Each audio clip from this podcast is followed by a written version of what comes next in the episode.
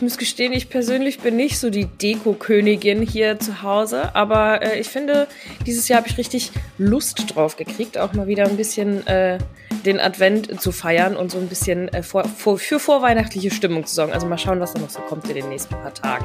Viele Pakete, wenig Geld, ein Unfall und ein mulmiges Gefühl und morgen ist schon der erste Advent. So viel im Waufacher Wochenrückblick mit Michael Höhing und Helene Pawlitzki. Wie schön, dass ihr dabei seid. Bonn Aufwacher. News aus Bonn und der Region, NRW und dem Rest der Welt. Wusstest du eigentlich, dass es eine deutsche Weihnachtsbaumkönigin gibt? Nein, ich hatte keine Ahnung, aber es überrascht mich auch nicht. Nein, ne, es überrascht einen wirklich nicht. Man denkt sich, klar, also Entschuldigung, wir haben für alles eine Königin. Ja. Die deutsche Weihnachtsbaumkönigin, sie ist nächste Woche in Nordrhein-Westfalen und schmückt mit der Forstministerin äh, den Weihnachtsbaum äh, im Landtag schmückt. Fantastisch. Das wird ein Termin, den wir uns nicht entgehen lassen sollten. Äh, ich für meinen Teil bin nicht im Landtag, sondern heute in der Lokalredaktion Düsseldorf. Deswegen hört man vielleicht hier und da ein paar Hintergrundgeräusche, aber lasst euch dadurch bitte nicht stören. Ein Thema, was euch in der vergangenen Woche ganz besonders interessiert hat, weil es auch bei mir zu so einem kleinen Schockmoment geführt hat. Meist geklickt. Ja, es hat sich ein schlimmer Unfall ereignet auf der Königsallee in Düsseldorf, relativ nahe an der Eisbahn auf dem Corneliusplatz. Die Leute, die öfter mal in Düsseldorf in der Innenstadt unterwegs sind, die werden das kennen.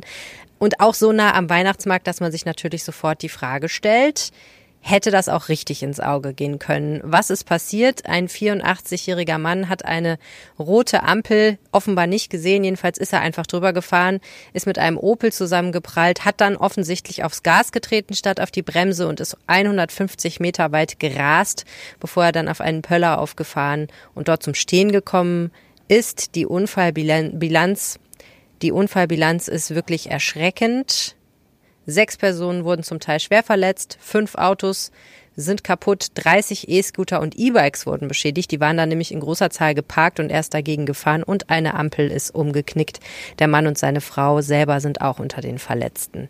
Also wirklich ein schrecklicher Unfall.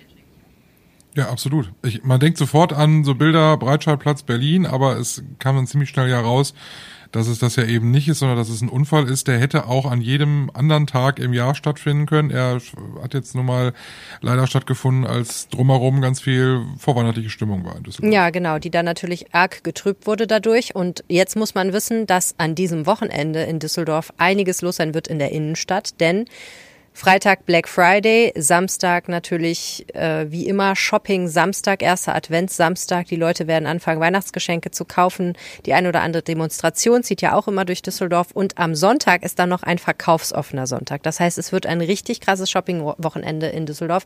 Die Leute werden natürlich auch das Wochenende nutzen, nochmal richtig den Weihnachtsmarkt abzuchecken. Vergangenes Wochenende war ja Totensonntag und deswegen ein Tag kein Weihnachtsmarkt. Das heißt, viele werden die Gelegenheit nutzen. Das heißt, es wird richtig viel los sein. Und um diesen Menschenmassen Herr zu werden und gleichzeitig kein Verkehrschaos zu haben und so, dass keiner zu Schaden kommt, hat die Stadt Düsseldorf jetzt beschlossen, dass die Verkehrswacht einschreiten wird. Das heißt, Verkehrskadetten werden mal wieder ihre Freizeit darauf verwenden, Menschen dazu zu bewegen, bitte bei Grün über die Ampel zu gehen und nicht zu schubsen und zu drängeln. Und da kann man einfach nur sagen, dem muss man einfach auch wirklich mal Applaus zollen. Das sind ja alles junge Menschen, die da ihre Freizeit einsetzen, damit wir alle sicher sind. Also das ist schon echt super. Und die machen das gut, ne? Das sind ja so wie Schülerlotsen, also wer sie nicht kennt, äh, nur halt für Erwachsene oder für alle im Grunde, äh, die eine auffällige Kleidung tragen und dann dafür sorgen, dass der Verkehr äh, reibungslos funktioniert, dass das alles ein bisschen geordnet stattfindet, was man ja an so Shopping-Wochenenden ja nicht immer behaupten kann, dass das so ist, weil viele schalten den Kopf aus und sind gedanklich irgendwie äh, eigentlich nur beim Geld ausgeben. Tipp der Woche. Kennst du das ARD-Buffet? Mm, nicht so gut, nein. das ist diese Vormittagssendung im, im, ersten. Da wird gekocht, da geht es so um oh, Service-Thema, um irgendwas um Haustiere oder sowas. Und irgendwann so gegen Ende kommt dann ein Florist oder eine Floristin um die Ecke und stellt verrückte Deko-Ideen vor. Das ist, sehr schön. Ja, äh, das ist immer sehr lustig, weil das immer so Sachen sind, wo es heißt, die hat man immer zu Hause und das sind Sachen, die habe ich in meinem Leben noch nie gesehen. das ist, äh, das ist also beim ARD-Buffet ganz normal. Äh, das mhm. machen wir jetzt so ähnlich hier auch im Aufwacher-Wochenrückblick. Äh, du hast doch sicherlich einen Adventskranz schon, oder? Morgen ist erster Advent. Bei mir beschränkt sich das ehrlich gesagt darauf, ähm, dass ich dann merke, oh, morgen ist erster Advent und dann so vier Teelichter Nein. nebeneinander stelle. Doch, ich bin da nicht gut drin. Hast du keinen Adventskranz? Ich habe keinen Adventskranz. Ich habe eine Kiste im Keller, da sind meine Weihnachtssachen drin. Das sind so über die Jahre angesammeltes Zeugs, was ich dann irgendwie in die Gegend stelle oder hänge. Aber ich habe tatsächlich keinen Adventskranz. Nein, es ist ein bisschen schade. Aber ich glaube, es liegt auch ein bisschen dran, dass diese Tradition des Adventskaffeetrinkens, wo man sich dann hinsetzt und immer eine Kerze mehr anzündet, sodass man auch sieht, dass da was passiert irgendwie. Die müssen ja unterschiedlich abbrennen, sonst lohnt sich das ja nicht. Deswegen finde ich auch ehrlich gesagt LED-Adventslichter so eine semi-gute Idee, aber ist ein anderes Thema.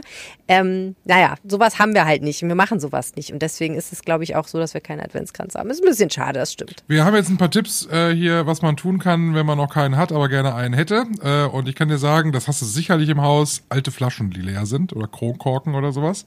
Die Wie gut du mich kennst. Kannst du nämlich tatsächlich zu einem Adventskranz umbauen. Ich bin so gespannt und wir haben Gott sei Dank eine Expertin in der Redaktion, die sich damit auskennt. Herzlich willkommen, Lilly Stegner. Hi. Morgen ist ja erster Advent. Bist du schon in Stimmung dafür? Ja, ich muss gestehen, ich persönlich bin nicht so die Deko-Königin hier zu Hause, aber äh, ich finde, dieses Jahr habe ich richtig Lust drauf gekriegt, auch mal wieder ein bisschen äh, den Advent zu feiern und so ein bisschen äh, vor, vor, für vorweihnachtliche Stimmung zu sorgen. Also mal schauen, was da noch so kommt in den nächsten paar Tagen. Also bei mir ist schon die Weihnachtskiste explodiert. Das Einzige, was mir tatsächlich noch fehlt, ist ein Adventskranz. Und du hast Tipps zusammengestellt, was man noch machen kann, wenn man so ganz kurzfristig dabei ist. Genau, weil äh, ich weiß nicht, ob dir das auch schon so gegangen ist. Bei mir passiert das relativ häufig, dass ich dann kurz vom ersten Advent, Advent feststelle, oh, ich habe noch gar keinen Adventskranz. Und dann sind rote Kerzen ausverkauft und Adventskränze sind auch wahnsinnig teuer. Und dann, ja, da muss man ein bisschen improvisieren. Und deshalb steht bei mir zum Beispiel schon seit äh, vielen Jahren ein kleines Kränzchen aus vier leeren Getränkeflaschen aller Art. Äh, ich habe so welche in unterschiedlichen Höhen und in die habe ich einfach dann eine Kerze reingemacht und auf ein bisschen weihnachtliches Geschenkpapier gestellt und damit äh, ja habe ich den ersten improvisierten Adventskranz. Sieht das denn auch irgendwie weihnachtlich aus oder hat das mehr so einen Industrie-Look-Charme irgendwie sowas? Ja, das ist jetzt Ansichtssache, ne? Aber äh, ich finde immer bei solchen Weihnachtssachen, die die Deko macht's. Also wenn du da noch ein paar Weihnachtskugeln drumherum legst, vielleicht noch eine Lichterkette drumherum wickelst. Man kann auch zum Beispiel, es gibt so ganz kleine, feine, batteriebetriebene Lichterketten. Die kann man auch in die Flaschen stopfen, dann sind die von innen nochmal beleuchtet. Also man kann echt mit so ein bisschen Deko-Geschick äh, ganz viele Materialien weihnachtlich gestalten, die man jetzt vielleicht am Anfang nicht so äh, ins Weihnachtliche gepackt hätte.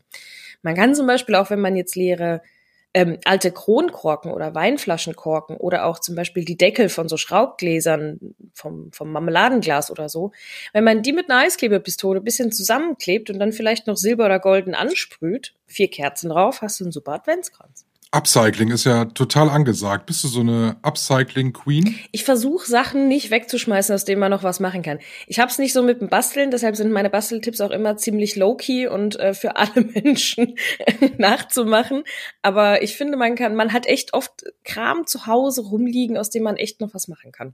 Aber wenn du dir so viele Gedanken machst, also man kommt da ja nicht so spontan drauf, dann ist es dir ja offensichtlich ja wichtig, einen Adventskranz zu haben. Also viele würden ja sonst sagen, oh nee, ich lass ihn weg einfach. So. Ja, ich finde ich find schon, ich finde schon, das kann man ruhig mal machen. Aber das muss ja auch gar nichts Großartiges sein. Meine Mutter zum Beispiel, die war auch jetzt nicht so die Weihnachtsdekorationskönigin und äh, da gab es ganz oft einfach die, naja, man könnte sagen, die minimalistische Variante. Vier hübsche Kerzenständer nebeneinander auf eine schöne Platte und dann im Advent gilt das auch als Adventskranz. Man muss es ja nicht übertreiben. Aber jetzt gibt's ja dann den Adventskranz-Klassiker, ne? Also Tannengrün, dann vier Kerzen logischerweise drauf, am besten im Quadrat, da rumherum noch so ein paar kleine Kügelchen und ein bisschen getrocknetes Obst. Findest du sowas auch schön oder magst du eigentlich inzwischen nur noch diese geupcycelten Dinge, die du so machst? Och, das kommt drauf an, würde ich sagen. Ich mag zum Beispiel ganz, ganz schlichte Varianten, wenn man wirklich nur so ein Naturmaterial hat, so ein Tannengrün oder auch trockene Äste können auch schon richtig gut aussehen. Ich bin raus, wenn es zu viel Glitzer wird. Ja, das kann ich äh, absolut nachvollziehen, da bin ich nämlich auch raus.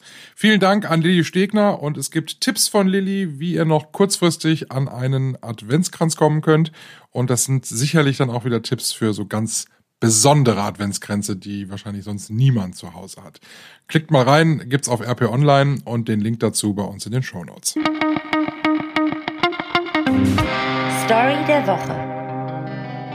Ach, wir bleiben vorweihnachtlich. Gestern war Black Friday. Hast du was gekauft jetzt? Du wusstest ja noch nicht so genau. Äh, ich habe es nicht gemacht. Nein. Ich war tapfer. Nee? Tapfer und Du kaufst, standhaft. beim, du kaufst beim Cyber Monday dann. Das könnte tatsächlich passieren. weil ich dann denke, ah, du hast so viel Geld gespart am Black Friday, weil du nichts gekauft hast. Ich habe noch ein paar, äh, paar Socken gekauft, äh, weil ich die aber wirklich auch brauchte und das war tatsächlich ein ganz gutes Angebot.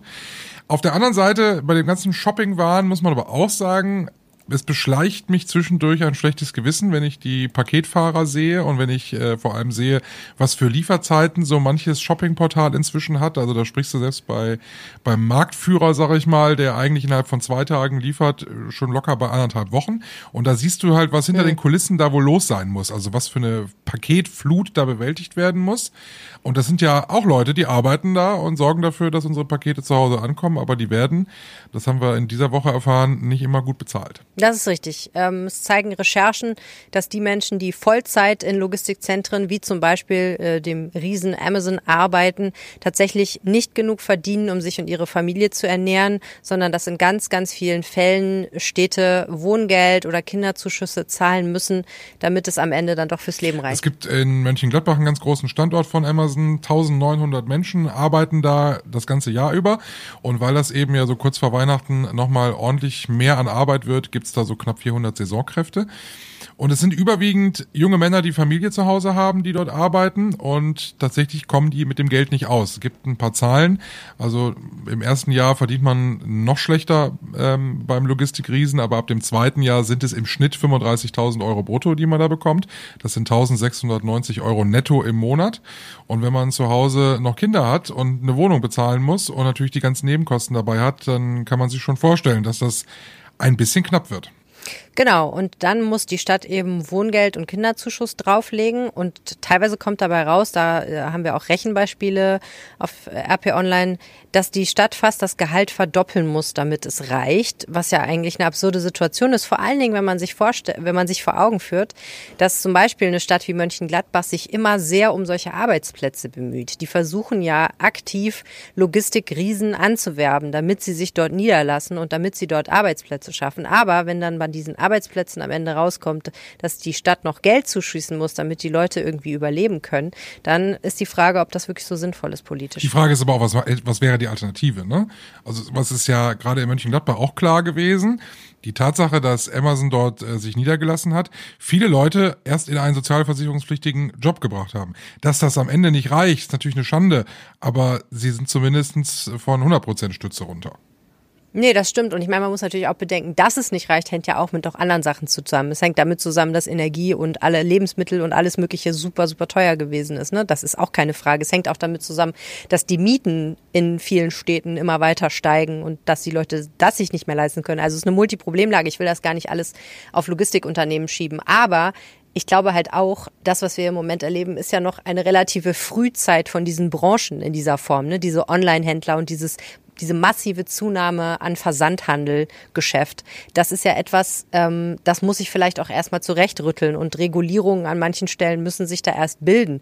Äh, in vielen Branchen hat es das ja gegeben, dass in den ersten 10, 20, 30 Jahren ihres Bestehens Arbeitsrechte jetzt nicht so eine oberste Rolle gespielt haben, sondern dass sich da erstmal Arbeitsformen herausbilden mussten. Und vielleicht sind wir jetzt an einem Punkt, wo wir als Gesellschaft sagen, okay, wir haben jetzt verstanden, Amazon und so weiter, diese ganze Versandhandelkiste ist gekommen, um zu bleiben. Wir sind alle bequem, wir, wir fahren nicht mehr so viel in die Innenstädte und ähm, bestellen stattdessen viel, viel mehr im Internet.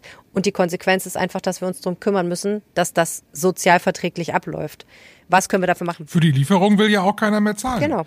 Wenn du irgendwie in einem Online-Shop siehst, kostet 5 Euro Lieferung, dann sagst du, nee, meine ich. Ja, bei mir ist das tatsächlich nicht so, weil ich auch versuche, ähm, mehr in Online-Shops zu kaufen, wie jetzt zum Beispiel Avocado Store, wo es dann eben eher nachhaltig produzierte Dinge gibt, die irgendwie fair und öko und so sind. Und da ist es ganz, ganz oft so, weil das eben eigentlich kein Online-Shop per se ist, sondern nur verschiedene Angebote zusammenzieht, dass man da dann auch noch für, für für Lieferungen einzeln bezahlen muss und auch Rücksendungen zum Beispiel ganz oft nicht umsonst sind, sondern die sagen halt, bestell halt das, was du brauchst und sieh zu, dass du nicht 15 Sachen bestellst und 14 davon zurückschickst, was ich auch sinnvoll finde.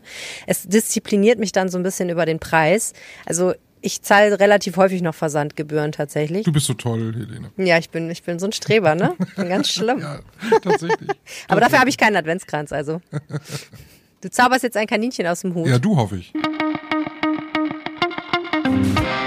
What der Woche. Ja, ich, ich äh, zauber ein, ein angeleintes Kaninchen aus dem Hut. Total skurriler Prozess in Mönchengladbach in dieser Woche. Beleidigung, Widerstand, tätlicher Angriff, das waren die Vorwürfe gegen eine 61-jährige Frau. Und das Ganze hatte zu tun, lieber Michael, mit einem angeleinten Kaninchen, was nach Darstellung einiger Zeugen sogar durch die Luft gewirbelt wurde. Oh Gott. Ja, ist ein bisschen hart, die Geschichte. Also, spielt im Juni 2021. Äh, Polizeibeamte werden in den bunten Garten in Mönchengladbach berufen, weil dort eine Frau unterwegs ist, die ein angeleintes Kaninchen spazieren wird. Warum die jetzt die Polizei gerufen haben, ist nicht überliefert, denn das ist meiner Ansicht nach nicht unbedingt verboten. Aber gut, als die Beamten kommen, findet die Frau das gar nicht witzig, fängt an zu randalieren, soll sich auch einem Platzverweis widersetzt haben, die Beamten beleidigt haben und, jetzt kommt's, soll das Kaninchen mit der Leine durch die Luft geschleudert haben, sodass sich Leine mitsamt Kaninchen um ein Polizistenbein wickelten. Dann soll sie versucht haben, das Tier zu befreien und dabei mehrfach mit der Faust auf die Hand des Polizisten geschlagen und ihn gekniffen haben. Das ist nur einiges, was man ihr vorwirft. Danach gab es noch einen Vorfall einige Tage später in einer Hotelsauna und so langsam, lieber Michael, ahnst du es vielleicht? Der Frau geht's nicht so gut. Die ist gesundheitlich etwas angeschlagen. Sie hat eine psychische Erkrankung. Also an der Stelle wird die Geschichte dann leider etwas weniger witzig. Tatsächlich gibt es Gutachter, die vor Gericht festgestellt haben, äh, die Frau war schon mal in, in, in, äh, in psychologischer Behandlung, auch in einer Klinik. Sie hat eine manische Psychose, sie kriegt manchmal Wahnvorstellungen, ihre Medikamente müssen richtig eingestellt sein. Und es kann halt eben auch sein, dass sie mit diesem Vorfall im bunten Garten tatsächlich schuldunfähig war, weswegen das Ganze auch damit änderte, dass Staatsanwaltschaft und Verteidigung forderten, die ganze Geschichte einzustellen, weil sie eben möglicherweise schuldunfähig ist. Sie musste dann noch eine Geldstrafe wegen Beleidigung zahlen. Die wurde zur Bewährung ausgesetzt. Also das Ganze, naja, äh, so halb lustig und halb schlimm. Ähm, vielleicht ein bisschen ein positiver Aspekt. Nach dem Klinikaufenthalt hat die 61-jährige ihr Kaninchen, das übrigens Strolche heißt und immer noch bei guter Gesundheit ist, wiederbekommen und ist glücklich. Kommt. Am Freitag vor einer Woche hat es nochmal einen sehr unschönen Vorfall in Essen gegeben. Dort wurden nämlich an einem Gebäude namens Alte Synagoge Schussspuren entdeckt. Offensichtlich hatte jemand auf dieses Gebäude geschossen und der Zusammenhang zur jüdischen Gemeinde liegt nahe, dass es eine antisemitisch motivierte Tat war. Das war diese Woche jetzt Thema im Landtag. Der Landesvorsitzende der jüdischen Gemeinden in Nordrhein-Westfalen, Odot Horowitz, war dort zu Gast und hat den Landtag aufgefordert, mehr für die Sicherheit der jüdischen Gemeinden in Düsseldorf zu tun. Und darüber sprechen wir jetzt mit unserer Kollegin der landespolitischen Korrespondentin Sina Zerfeld. Hallo Sina. Hallo ihr beiden. Gut eine Woche nach diesem Vorfall in Essen gibt's nun neue Erkenntnisse. Außerdem gab's noch eine aktuelle Stunde im Landtag dazu. Darüber wollen wir sprechen. Was sind diese neuen Erkenntnisse? Das sind keine neuen Erkenntnisse ganz konkret zu dem Vorfall in Essen, sondern äh, noch erschreckender, es sind Erkenntnisse zu einem Anschlag und Anschlagsplänen betreffend andere Synagogen im Ruhrgebiet. Es ist ein 35-Jähriger festgenommen worden, der wird verdächtigt, dass er in der gleichen Nacht, in der die Schüsse in Essen gefallen sind, also in der Nacht vom am späten Abend des 17. November soll das gewesen sein, äh, ein Molotow-Cocktail auf eine Schule in Bochum ähm, geschleudert haben soll. Und diese Schule ist halt direkt angrenzend an die Synagoge dort in Bochum. Zudem ist er dringend tatverdächtig. Da ist man also noch weiter mit den Ermittlungen. Er soll versucht haben, jemanden zu einem Brandanschlag auf die Synagoge in Dortmund zu überreden. Also zwei solcher Taten in einem direkten zeitlichen Zusammenhang mit den Schüssen in Essen. Der Mann sitzt jetzt in Untersuchungshaft und man muss es nochmal sagen, es ist überhaupt äh, nicht klar, ob der was mit den Vorfällen in Essen von letzter Woche zu tun hat. Man weiß es überhaupt nicht. Das steht im Zentrum der Ermittlungen, wie die Generalstaatsanwaltschaft ähm, erklärt hat. Und äh, Innenminister Herbert Reul, der hat am Freitag die Politik informiert, ähm, der sagt, wir wissen auch nicht, ob der jetzt alleine unterwegs ist, ob dahinter eine Gruppe steht. So, äh, es ist dieser zeitliche Zusammenhang ist auffällig, aber ähm, man weiß natürlich nicht, ob der jetzt direkt was mit diesen Taten in Essen zu tun hat oder nicht, ob das äh, zufällig ist. Okay, ähm, dann gab es in der vergangenen Woche eine weitere Diskussion. Die jüdischen Gemeinden in NRW haben sich ein bisschen darüber beschwert, dass es halt sehr langwierig und sehr schwierig ist, ähm, jüdische Einrichtungen besser zu schützen. Also wenn man jetzt zum Beispiel ähm, Panzerglas einbauen möchte, das sind alles Dinge, die nicht von heute auf morgen gehen. Und dazu hat sich der Innenminister dann im Landtag ja auch geäußert. Ja, genau, das hat er im Prinzip bestätigt. Also unstrittig ist, auch seitens der jüdischen Gemeinden ist unstrittig, dass da alle guten Willens sind. Sie sagen, wir fühlen uns durchaus unterstützt von den Behörden, von der Politik.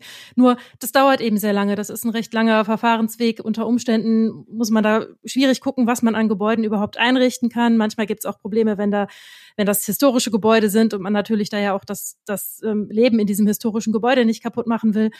Und der Innenminister hat gesagt, ja, das stimmt, das ist manchmal kompliziert und langwierig.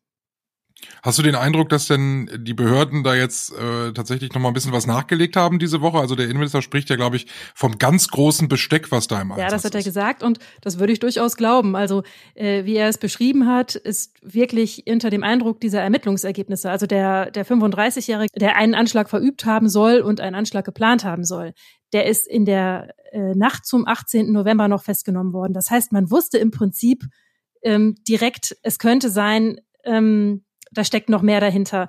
Und er sagt, der Innenminister sagt, äh, es wurden direkt alle Kreispolizeibehörden informiert. Bei allen Objekten haben man den Objektschutz hochgefahren. Ähm, man habe sich mit allen jüdischen Gemeinden in Verbindung gesetzt und ähm, die Sicherheitsmaßnahmen verstärkt bis hin zu einer rund um die Uhr Bewachung. Das ist schon glaubwürdig.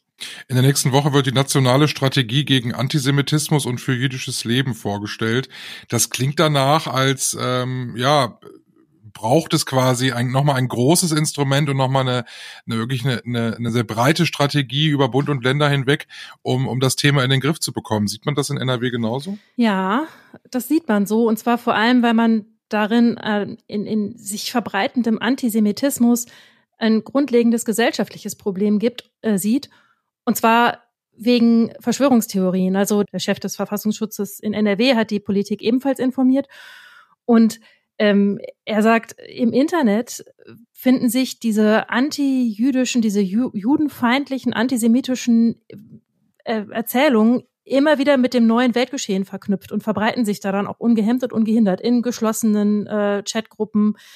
Es wird auch viel getan in äh, NRW, also die, die Sicherheitsmaßstäbe sind höher gesetzt worden, wie wir gerade schon berichtet haben. Und es läuft eine Dunkelfeldstudie, um zu gucken, was läuft eigentlich alles ab, was wir nicht in Form von Anzeigen sehen.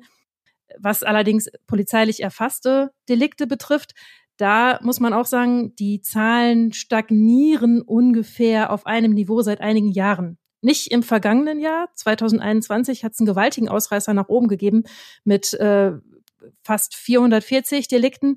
Da gab es aber auch diesen Israel-Gaza-Konflikt. Und da gab es ja, da erinnern wir uns dran, äh, diese Demonstrationen in vielen Städten und auch ganz viele israelfeindliche und äh, antisemitische Straftaten.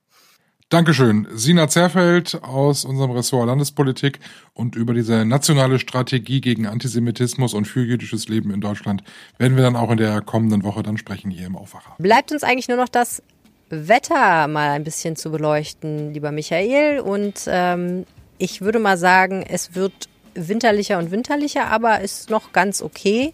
10 Grad, wolkig, Regenwahrscheinlichkeit 20 Prozent. Damit kann man doch eigentlich arbeiten, oder? Ja, absolut. Nächste Woche wird es aber schon wieder kühler mit äh, Temperaturen um die 9 Grad und viel Regen, vor allem am Montag. So sieht's aus. Bleibt trocken, bleibt gesund. Vielen Dank fürs Zuhören. Das war der Wochenrückblick des Aufwacher-Podcasts. Mein Name ist Helene Pawlitzki. Ich bin Michael Höhing, habt einen schönen ersten Advent und geht mal mit dem Kaninchen raus. Mehr Nachrichten aus Bonn und der Region gibt's jederzeit beim Generalanzeiger. Schaut vorbei auf ga.de.